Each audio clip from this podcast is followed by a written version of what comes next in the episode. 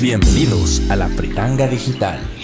¡Ey! ¿Qué nota? ¿Cómo van? Les damos la fraterna bienvenida a su fritanga favorita, la fritanga digital. ¿Cómo, cómo están?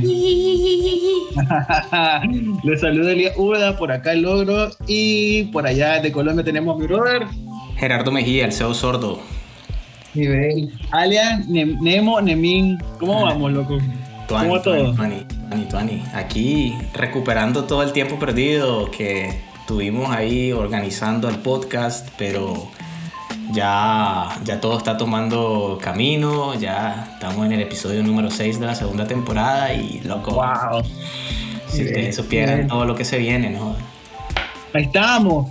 Recuerden que el episodio antes de este fue el episodio de Marla Reyes, donde nos dio una cátedra magistral de lo que es el e-commerce y que eh, básicamente lo que se debería estar impulsando, ¿verdad? Más que todo, habló mucho lo que es educación, no les voy a spoilear nada más. Si no lo han escuchado, vayan a darse una vuelta por ese episodio. Adicional, pues las noticias de que Esperancito ya no está con nosotros. Eh, igual vamos a tratar de hacerle huevo en Twitter, así que síganos en Twitter ahí, la Fritanga Digital. Y también tenemos Instagram, donde tenemos contenido exclusivo sobre el, eh, los episodios que siempre estamos publicando. Así que también vayan a seguirnos por ahí. No creo que le hagas tanto huevo como Esperancito. Los tweets de Elías son papas sin sal, súper aburrido.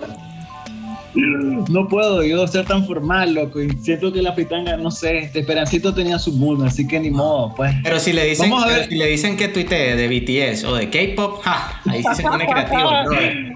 No te metas con, con los ARMY, ¿viste? Ya rápido te van a botar los hashtags que pongas. A huevo. Oye, pero Ogro, ¿qué nota? ¿Qué, qué nos tenés preparado para, este, para esta semana en la fritanga, loco? ¿Qué nota? Qué fiera que pregunté. Mira, eh, hace, hace, hace un par de tiempo, ¿sabes? Eh, estuve involucrado con una propuesta acá nacional que era con respecto a los pipitos y también conocí a una persona maravillosa que trabaja mucho con estos temas con respecto a la inclusión de personas con discapacidad y es justamente el tema que vamos a hablar eh, hoy con Lila Marcela Marín. Así que, ¿cómo estás Lila? Hola muchachos, ¿cómo están? Hola Lila, mucho gusto. ¿Me escuchan? Sí, ahí está. Hola, un gusto. Lila, te comento, qué fiera que, est- que estés con nosotros, que seas nuestra invitada y que vengamos a hablar de este tema. Así que, para em- empezar, contanos un poco de vos. ¿Quién es Lila Marcela Marín? ¿A qué se dedica? Ok, em, pero antes de eso, primero que todo, quiero agradecerles por invitarme. Me encanta no solo el nombre de la Fritanga Digital, pero también el podcast en sí, porque es una forma amable para acercarnos a las personas que no estamos en este mundo, em, a conocer términos y a poder aplicarlo a nuestras vidas, pues, o sea, realmente a mí me ha servido un montón. Así que les agradezco por su contenido, para empezar. Elías, empacámele una enchilada para llevar, por favor. Ay, qué rico. Le vamos a poner dipe uno puñuelo. Miren, no prometan cosas que no van a hacer, no van a entregar. Pues yo lo, yo lo dije, pero de Elías, de Elías depende. Yo no te puedo conseguir una enchilada, pero yo creo que Elías sí lo puede hacer. Yo no tengo, yo no tengo problemas dejando mi cartel que diga amoroso. déjalo, déjalo. Cuando, cuando nos veamos, vamos a comer fritanga y le mandamos la foto a Nemo. Pero sí, ok. Un gusto saludarles a todos y a todas y a todos quienes nos escuchan en la Fritanga Digital. Mi nombre es Lila Marcela Marín, yo soy psicóloga y soy especialista en educación inclusiva. Yo me dedico más que todo a intervenciones educativas, a trabajos con- de comunicación entre familias, a trabajos con niños y con niños, niñas y adolescentes. Y la verdad, no sé, es algo que me gusta mucho. Creo que he tenido suerte porque hay mucha gente que, que una carrera porque no supo qué escoger o porque pensaba que eso le gustaba y se quedó ahí o no le gustó, cambió mucho. Yo no he tenido, siempre he tenido bien claro, pues desde que empecé mi carrera hasta el momento, qué es lo que quiero hacer y a qué me quiero dedicar y me apasiona. Entonces, es cierto que es trabajo, pero hay, muchas veces se siente, se siente bien, es, es satisfactorio. Tuani, Tuani, Tuani, Tuani. Y mira que, que, que bueno que lo decís porque ahorita que vos decís todo eso, que, que realmente es una cosa que te nació, que te apasiona y todo eso, te quiero comentar que en mi caso yo he estado muy involucrado en, el tema de la inclusión por, por mi mamá porque mi, mi mamá desde, desde, que yo tengo memoria ha estado trabajando en, en la inclusión comunitaria y siempre ha estado eh, luchando porque en, el sistema educativo de Nicaragua hay espacio para las personas con discapacidad. Entonces eh, te escucho a vos y, y, me acuerdo de ella y pues le mando un saludo a mi mamá. Saludos mamá. Ay, discúlpame por esto, por, por, esos siete años de puro relajo y pura reacción, pero te amo. Siete años, dicen, no, todavía. te está robando el relajo. Oh, doña Nemita, no la conozco, pero la TKM. Sí, sí, sí, sí, sí. Ahí la, te, la, te, la vamos a te la vamos a presentar y la verdad que pues que fiera que vamos a hablar de este tema porque a mí me gusta mucho y yo, y yo estoy claro de lo que dijiste, pues que es un proceso difícil, pero que tú, Ani, de que hayan personas que estén ahí remándola y haciéndole huevo para que esto eh, cada vez en, nuestro país se vuelva una realidad. Así es, buenísimo. Para empezar a hablar del tema, hay una, ¿cómo decirlo?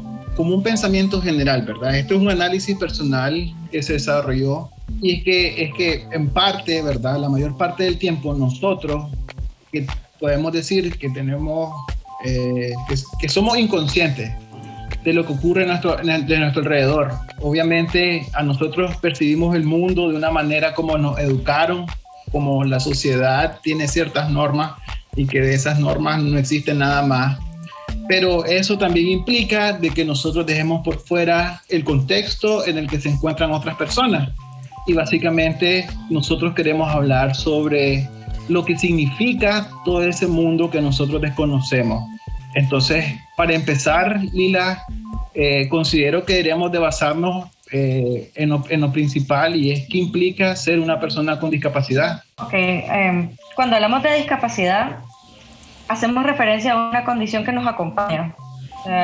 y es una condición que puede ser permanente o temporal. Es decir, una persona puede haber nacido sorda o puede haber nacido oyente y haber tenido meningitis de chiquito o de chiquita y hacerse sordo. O Puedes ser una persona que no tiene ninguna discapacidad física, estuviste jugando fútbol, te quebraste la pierna, entonces adquiriste una discapacidad momentánea de, de 3, 6 semanas. Entonces cuando hablamos de discapacidad no es algo, es lo mismo, pues no es, no es blanco y negro, o sea, puede ser temporal, puede ser permanente, puede ser de nacimiento o puede ser adquirida. Y ahora, esto nos llevaría a otra pregunta.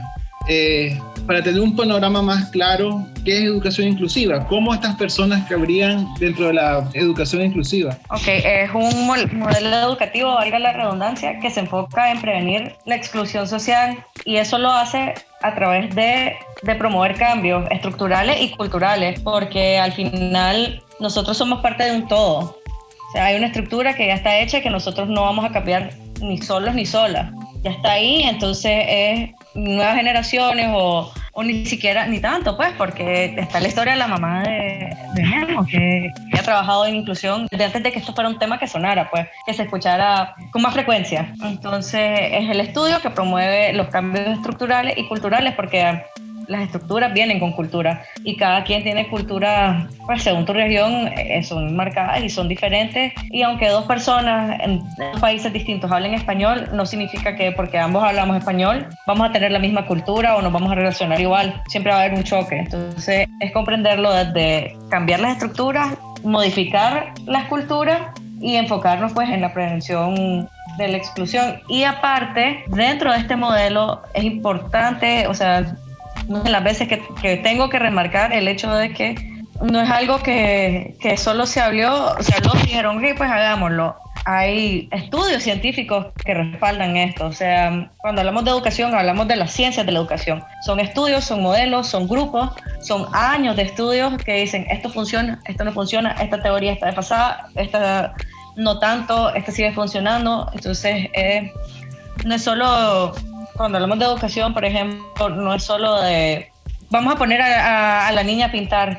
¿Cuál es el objetivo de que la niña pinte? Que reconozca los colores, que haga trazos, que, siga direcciones. Entonces, todo lo que se hace desde la educación tiene un objetivo social y académico. Eh, sí, no, realmente em, estoy en la misma página con vos en cuanto a ese concepto de educación inclusiva, pero más allá de eso, em, nos gustaría saber un poco sobre la importancia de la educación inclusiva, porque así como decís, eh, ya son muchos años eh, tratando de que Nicaragua sea más inclusiva y no solo en educación, sino como decís, en otras facetas también. Entonces, ¿por, por, qué es importante eh, luchar por esto?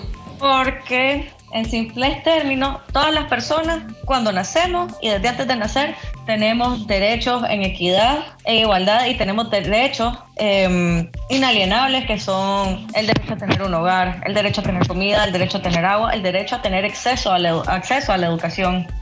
Entonces, eso por una parte. Y por otra parte es que todas las personas somos diferentes. Nadie aprende de la misma manera y no solo nos referimos a discapacidades, porque hay tantas formas de exclusión, no solo por discapacidad, por sexo, por región, por color de piel, por eh, nivel socioeconómico. Entonces hay, hay tantas ramas de las que poder hablar de la inclusión que por eso es importante hablarlo desde lo macro, que no es solo hablar de la discapacidad. Yo creo que es importante como que eh, romper un poco ese, ese, ese concepto de que la educación inclusiva únicamente aplica para personas con discapacidad. Y más bien es lo contrario, de que eh, abarca todo lo que es una comunidad, ya sea afro, sea indígena, sea LGBTIQ, en fin, em, abarca, no, no, no, solamente está eh, focalizada hacia las personas con discapacidad, sino que trascienden eso. Y creo que en, en, la sociedad por falta de educación, por falta de conocimiento, eh, se, se, cree que únicamente eh, aplica para las personas con discapacidad. Sí, estamos de acuerdo en eso, porque hay palabras que van surgiendo, entonces vamos escuchándolas con frecuencia. Entonces ahora hablamos de inclusión y es lo que vos decís, usualmente uno piensa en inclusión y piensa en personas con discapacidad, pero hay, es lo, es lo que acabas de decir, hay tantas formas de exclusión social de las que no somos conscientes y a veces ni siquiera es por decir, uy, qué malo, o, o, una que me encanta es que vos sos privilegiado. Es cierto que la persona puede ser privilegiada, pero ser privilegiado y ser malo no anda de mano, pues. O sea, vos puedes ser buena gente, ser privilegiado y puedes hacer las cosas sin, sin darte cuenta porque esa no es tu realidad. ¿Cuántas veces ustedes caminan por la calle o van a un restaurante o se montan en un bus, en un taxi, o van a comprar ropa y ven a una persona con discapacidad. De 10 veces que van, ¿cuántas veces les ha pasado que han interactuado con una persona que tiene una discapacidad? Sí, no, claro. Mira que, por ejemplo, em, yo tuve la oportunidad de, vivir en Buenos Aires y, yo creo que en Buenos, en Buenos Aires hay un no diría que es como que un ejemplo a seguir porque yo creo que aún así le falta mucho, eh, sobre todo en Latinoamérica, en temas de inclusión. Eh, pero sí pude notar claramente una diferencia masiva en cuanto a la región, en cuanto a Centroamérica. Porque vos llegabas a, a, veces a los supermercados, llegabas a algunas tiendas y mirabas a personas con síndrome de Down y, y realmente vos ves, el, más allá de, de la iniciativa de una empresa, de tener a una persona con síndrome de Down trabajar ahí, lo que más me, me, gustó a mí, me impactó de una manera positiva, es cómo la sociedad, las personas como tal, no la ven como una persona diferente. Es decir, si una persona se acerca a preguntarle algo a una persona que tiene síndrome de Down, que trabaja, ponerle en, un supermercado, le dice, ve, mira, ¿dónde, dónde encuentro el vino? O sea, no, le, no, no llega con, esa, con, con, ese tono como condescendiente, como pensando que esa persona es lenta o que le tiene que explicar las cosas con plastilina, sino que llega y la comunicación entre los dos es de una manera tan natural como si estuviese hablando conmigo y eso a mí me gustó bastante de Argentina.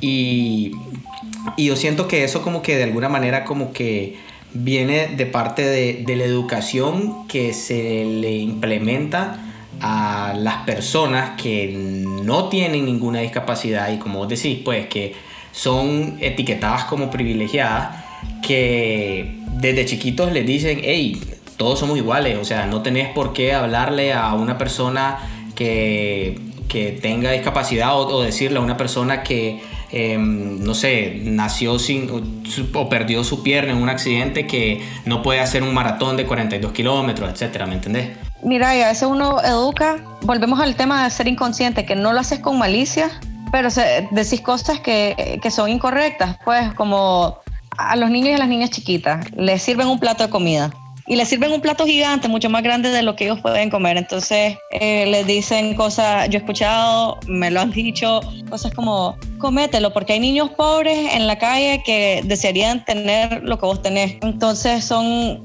son formas que educamos que, que, ahí estás reproduciendo un estereotipo, estás contribuyendo a la exclusión, estás asumiendo que porque no está en, en tu mismo nivel socioeconómico, esa persona no tiene que comer. No estoy diciendo que sea mentira, porque es una triste realidad. Hay muchas personas que no consiguen que comer o que no consiguen cómo tomar agua, pero no tenés que tomarlo de ejemplo para educar. No sé si me... Sí.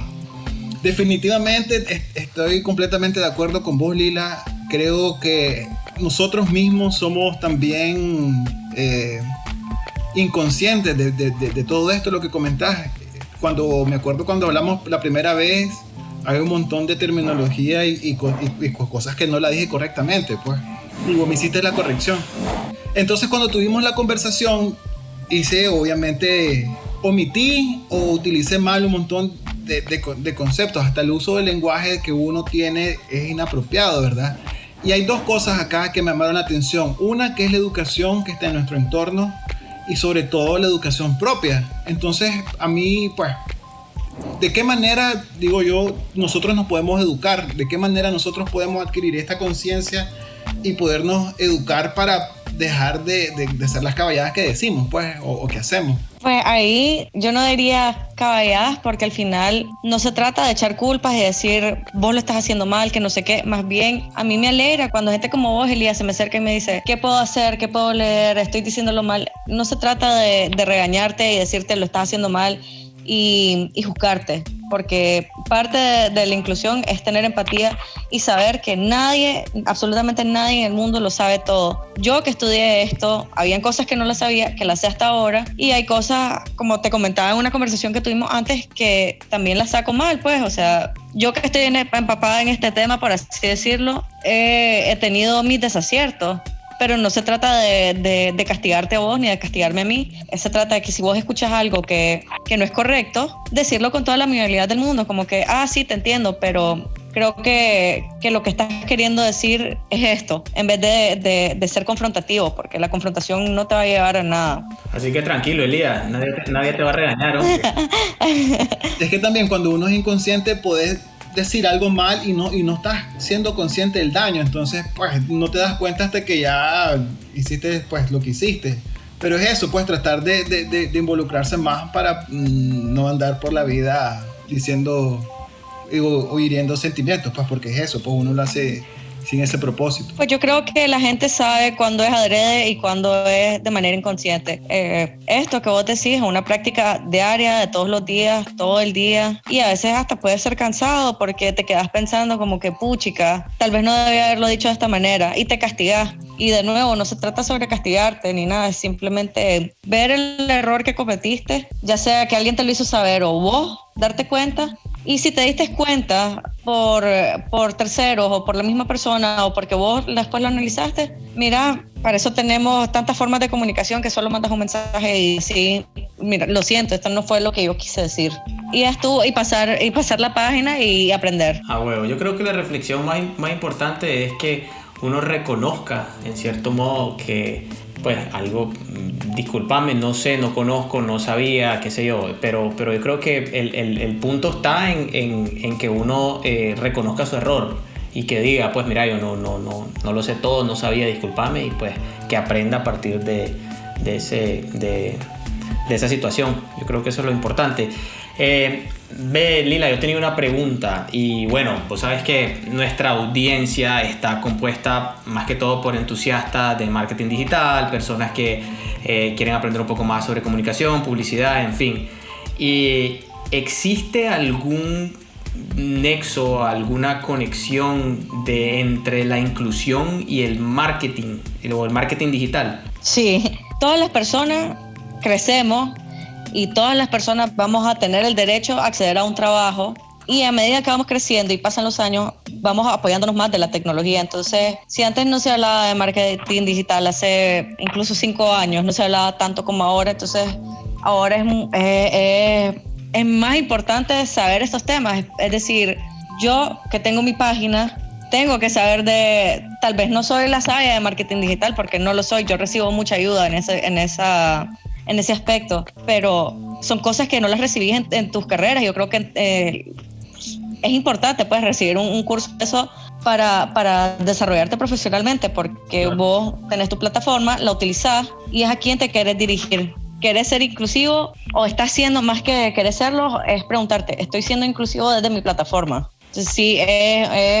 creo que ahora más que nunca está relacionado.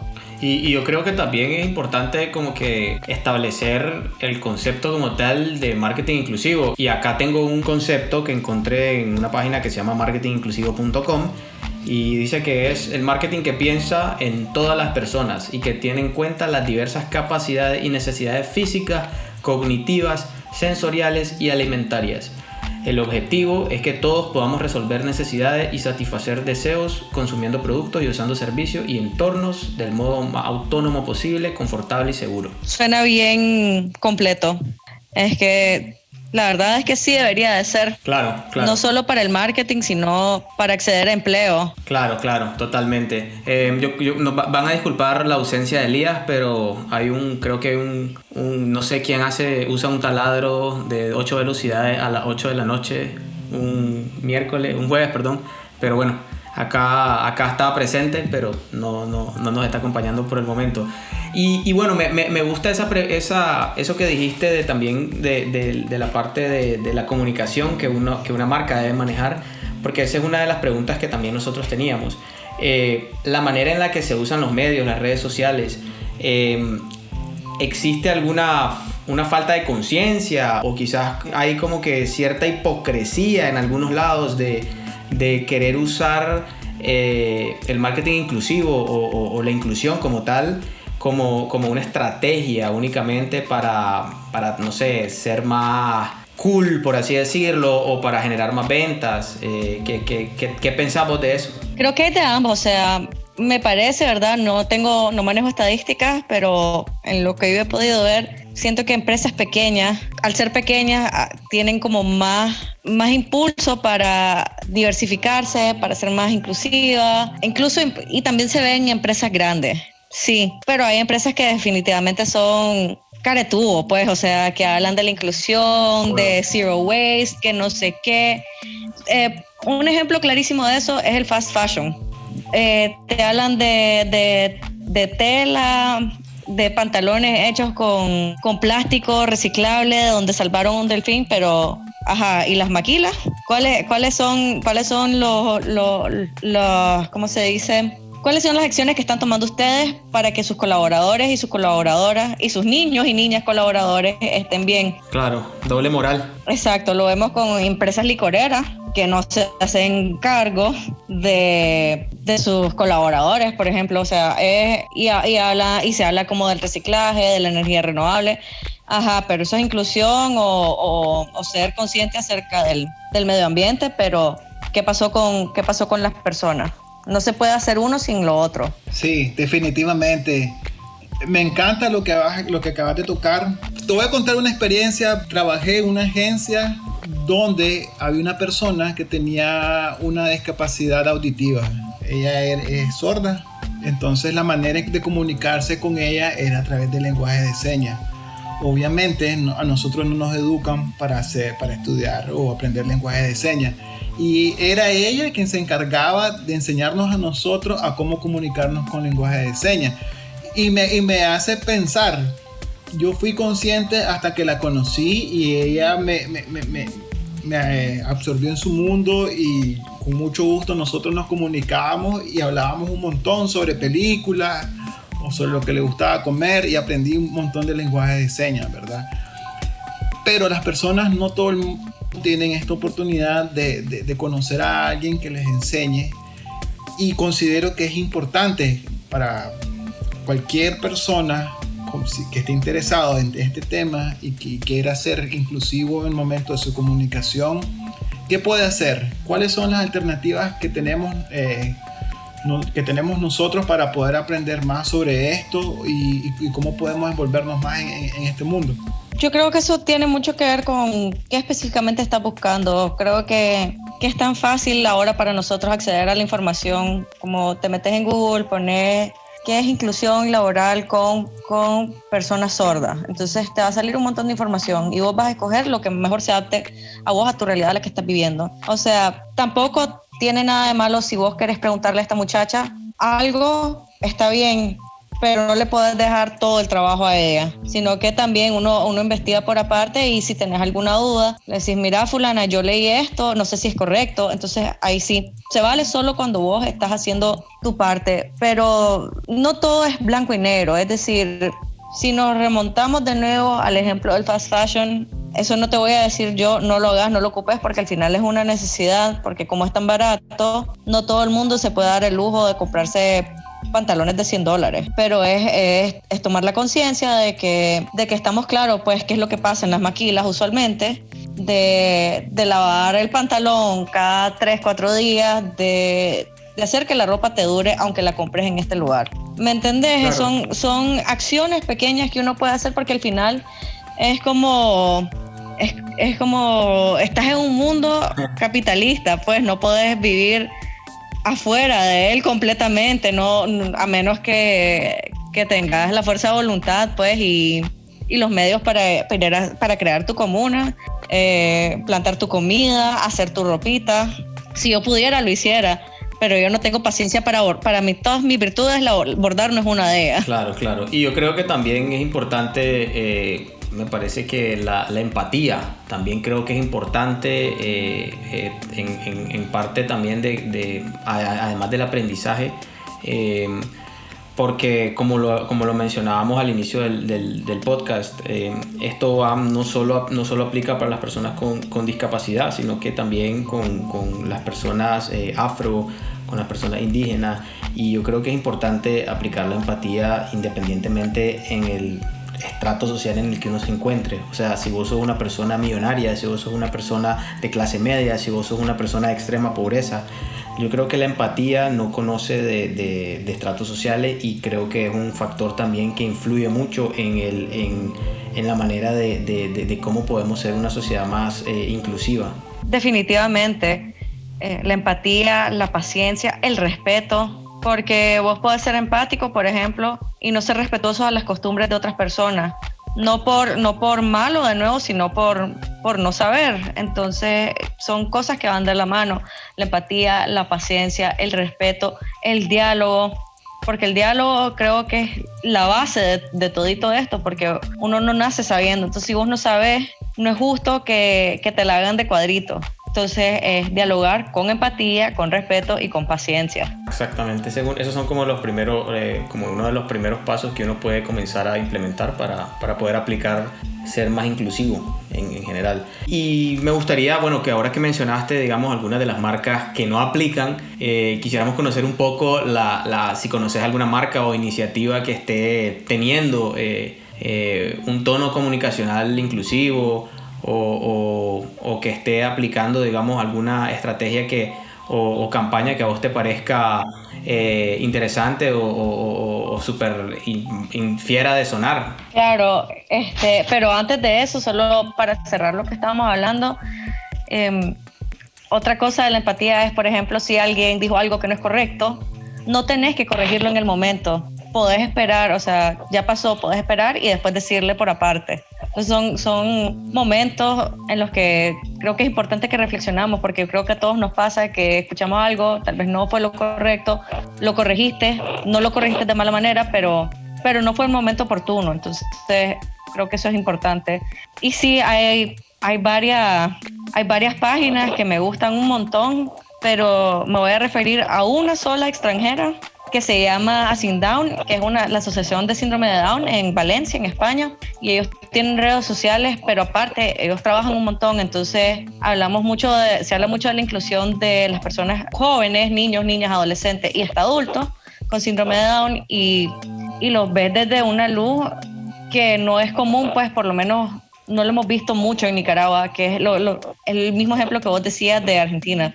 Son personas que tienen trabajo y no son trabajos de, de fotocopiadoras, sino personas que tienen trabajos puestos serios, entre comillas, vamos a ponerlos, porque todo puesto es serio, y que se les trata como, o sea, se les trata según sus edades. Por querer empatizar tendemos a, a infantilizar a las personas que tienen algún tipo de discapacidad, sobre todo cuando hablamos de síndrome de Down. Entonces, yo les recomiendo la página de Sin Down porque hacen cosas cool. O sea, eh, para el 21 de marzo, los chavalos y las chavalas diseñaron una camiseta que la estuvieron vendiendo que se llamaba Genéticamente Rebelde. Yo la quise comprar, pero era, estaba fuera de mi presupuesto. Pero súper tuani, pues han diseñado zapatos, diseñan bolsos. Hace poquito hicieron un taller de muralismo. Es súper, súper tuani. Que tuani, que tuani. Y con páginas nacionales está, digamos, em, me gusta el podcast de El oso de la guarida porque tiene temas bien importantes sobre, sobre emigrar o eh, emigrar, inmigrar, ser inmigrante, ser migrante, inmigrante no, ser migrante y lo, lo, difícil que puede ser en el extranjero, incluso cuando hablas español.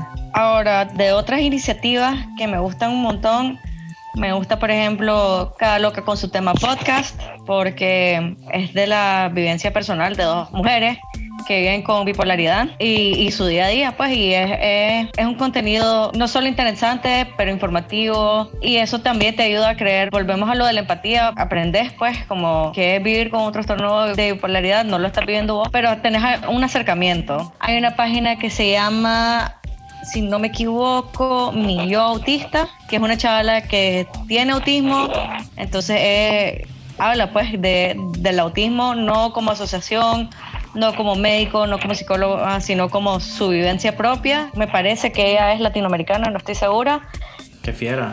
De ahí cuando hablamos de inclusión también y hablamos de, riesgos de exclusión está la página de la Lucila Martínez que habla mucho acerca de, la maternidad y de la salud mental materna y eso es algo de lo que no se habla casi nunca. Entonces me encanta porque es, un contenido que no sabíamos que necesitábamos. Por supuesto. Realmente me encanta que estés compartiendo todos esos recursos y sobre todo porque em, aquí en, la Fritanga Digital nos gusta mucho dar a conocer otros podcasts y, y, la verdad que eso pues me gusta mucho, que, que, la gente conozca que hay otras iniciativas que quizás no hablan de marketing, pero que sí están de alguna manera aportando eh, su perspectiva, su opinión, su conocimiento, su experiencia y eso pues es súper fiera y nos encanta muchísimo. Qué alegre. Yo le quiero dar un, saludo enorme a mi Prix Amanda, Amanda Maltés, que es la que hace el podcast de Cada Loca con sus temas. Eh, tengo pendiente de escucharlo, así que si está escuchando este episodio, entonces ahí voy a ponerme el día. Solamente, esa era mi intervención.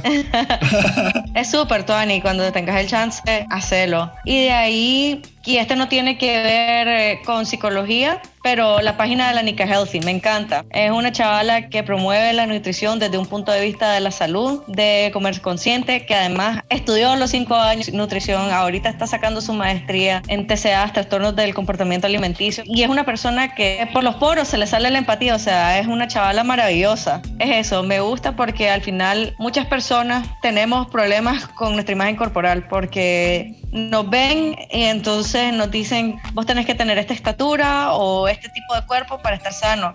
Cuando es una, es una mentira, pues, o sea, vos podés ser bastante delgada y estar enfermo o tener sobrepeso y no estar enfermo. No sé, em, o sea, tener sobrepeso, pero no, no estar colindando con otras enfermedades que, que, puedan ser crónicas o mortales. Pero eso ya sería un tema completamente aparte, que es hablar de, de gordofobia. Pero volviendo a lo, a lo, de ella, me gusta porque es una persona que yo de hecho fui su paciente y me ha enseñado a mejorar mi relación con la comida. Fiera, fiera. Un saludo de parte de la Fritanga Digital para la Nica Healthy. María Fernanda, si me estás escuchando, te quiero mucho. Ah, qué bello. Eso es lo importante, eh, dar amor. Hay que hacer mucho de ese trabajo también entre nosotros mismos, cuidarnos lo, más que podamos. Me encantaba este episodio. Eh, yo creo que algo que podemos estar de acuerdo los tres es que necesitamos más sobre estos temas. El espacio acá fue apenas chiquito. Esperamos que haya sido muy relevante para quienes nos están escuchando. Y eh, agradezco un montón a Lila por estar acá hablándonos sobre educación inclusiva, sobre lo que implica ser una persona con discapacidad. Yo creo que ha sido de mucha educación para nosotros que no conocemos muchas cosas y hacen falta otras cosas por conocer y hay un montón de gente también que tiene iniciativas muy fieras que están trabajando para que estos temas se hagan sonar más. Así que de nuestra parte les dejamos un enorme abrazo. No sé si Nemo, ¿querés decir algo? Claro, por supuesto. Yo no me voy sin dejar la cereza en el pastel, Prix. Vos sabés. Dale. yo creo que el, también desde, desde, una perspectiva de marketing, yo creo que es importante que el, las personas que tienen empresas o que trabajan en empresas o que son tomadores de decisiones en las empresas, eh, yo creo que es importante eh, hacer un espacio para una reflexión de que toda empresa tiene o toda marca, todo producto tiene, digamos, una identidad, ¿verdad? Y, y yo sé que en algunos casos pues no, no, no, aplica que la identidad en cierto modo pues esté involucrado en iniciativas que, que ayuden o que incentiven a la inclusión. Pero en el caso de, de las personas o las empresas que realmente vean una oportunidad de poder comenzar, pero una oportunidad auténtica, no una oportunidad paja o simplemente ambiciosa de querer eh, verse tuani en redes sociales y, y, ya, pues, y como que generar likes y todo eso, sino que un, compromiso auténtico, una manera de decir, este es mi, mi, granito de arena para de alguna manera ayudar, apoyar, eh, háganlo. Y como aquí dijo Lila Marcela, todos esos recursos que nos compartió, yo creo que hay muchísimo eh, contenido que uno puede investigar, puede encontrar, puede consumir para poder eh, desarrollar esa, esas ideas y desarrollar ese tono de comunicación y esas cosas. Realmente me parece interesante y, y agradecerte, Lila, por estar acá en el podcast estar en la fritanga. Eh, realmente fue una plática muy, muy fiera. No, gracias a ustedes por invitarme a foguearme con, aquí, a echar tortillitas, tajaditas. Qué rico. Pero, ¿te la disfrutaste? Sí, me gustó un montón, de verdad. Gracias por invitarme. Ya está, quiero que hagamos un crossover en mi página. Ustedes hablen de mercadeo inclusivo. Ah, mira qué fiera, en verdad, te agradezco la invitación. Está buena la idea, está buena la idea. Tenemos una última pregunta, ¿verdad? Es la más difícil de todas, se llama la pregunta cajeta. Así que prepárate. Es la pregunta más difícil de todas que hay. ¿Estás lista? Con las tajadas, el queso frito y no es la ensalada de repollo, es pico de gallo. Espérate, espérate. No te había hecho la pregunta, pero ya, ya la contestaste. Ah. Me encanta que ya sabes cuál es la pregunta cajeta, sí. Para que vean que los escucho, pues. Buenísimo. Fiera, fiera. De leche, sí. Te ganaste, te Gracias, ganaste ahí Lila. también una cajetita, una cajetita. ah, ya estamos dando de deuda Ah, con la Lila ah, ahorita. huevo. Eh, bueno, Lila, la verdad que eh, estamos ya llegando al, al cierre. Eh, la hemos pasado muy bien, hemos aprendido muchísimo con vos y te agradecemos mucho por haber estado con nosotros en este episodio. Definitivamente creo que te tomo la, la iniciativa de hacer un crossover con tu canal, así que ya sabes, estamos, somos materia dispuesta cuando vos querrás y aquí en la Fritanga Digital siempre vas a tener las puertas abiertas para venir a hablar sobre otros temas, ya sea de inclusión o de, otra cosa que, que se te ocurra, así que muchísimas gracias. No, muchas gracias a ustedes, la verdad ha sido un gustazo, que me causa satisfacción, pues, como les decía al principio del programa, hablar de esto, me emociona cuando la gente se acerca y quiere saber más. Así que espero que quienes nos están escuchando les haya gustado. Recuerden pues que es un periodo corto de tiempo y que seguramente se nos fueron muchas cosas, pero que si tienen alguna duda, alguna pregunta, quisieran saber más, yo soy materia dispuesta para hablar con ustedes lo que sé, ¿verdad? Y hay cosas que no voy a saber, pero bueno, aquí estamos, todos estamos aprendiendo y estamos en el mismo bote. Tuani, gracias por esa disposición, Lila. Para quienes te quieran contactar, eh, ¿cuáles son tus redes? ¿En qué, estás ahorita trabajando? Estoy en Facebook y en Instagram como arroba Lila Marcela Marín. Buenísimo, buenísimo. Así que ya saben, gente, para todas las personas que quieran seguir a Lila Marcela o tienen preguntas eh, con respecto a este tema, ahí pueden encontrarla en sus redes sociales. Dicho esto, Lila, te agradecemos por eh, acompañarnos nuevamente y bueno, Elías, ¿qué nota? ¿Estás listo para nuestro cierre? De humo, agradecidos con toda la gente que nos sigue escuchando. Ya la, esta es la segunda temporada y pues que sepan que vamos a tener aquí más temas. Si quieren sugerir otros, cosas que quieran aprender, que, que quieran que hablamos. Traemos a alguien, no somos los expertos de todo, pero pues tratamos de educarnos siempre. Así que ya saben dónde la jugada. Estamos en Instagram, estamos en Twitter. Pueden escucharnos en Spotify, nos pueden escuchar en Anchor, nos pueden escuchar en Google Podcast, en Apple Podcast, en todos lados estamos ahora.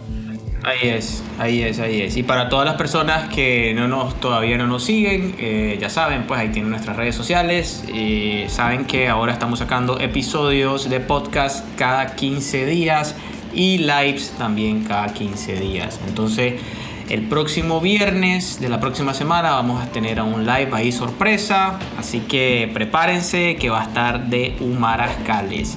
Dicho esto, se despide el CEO Sordo, despidiéndoles por favor que se sigan cuidando. El virus todavía anda ahí, siempre se va, que van a salir distanciamiento, mascarita. Y bueno, nos vemos en 15 días. Ahí se ven.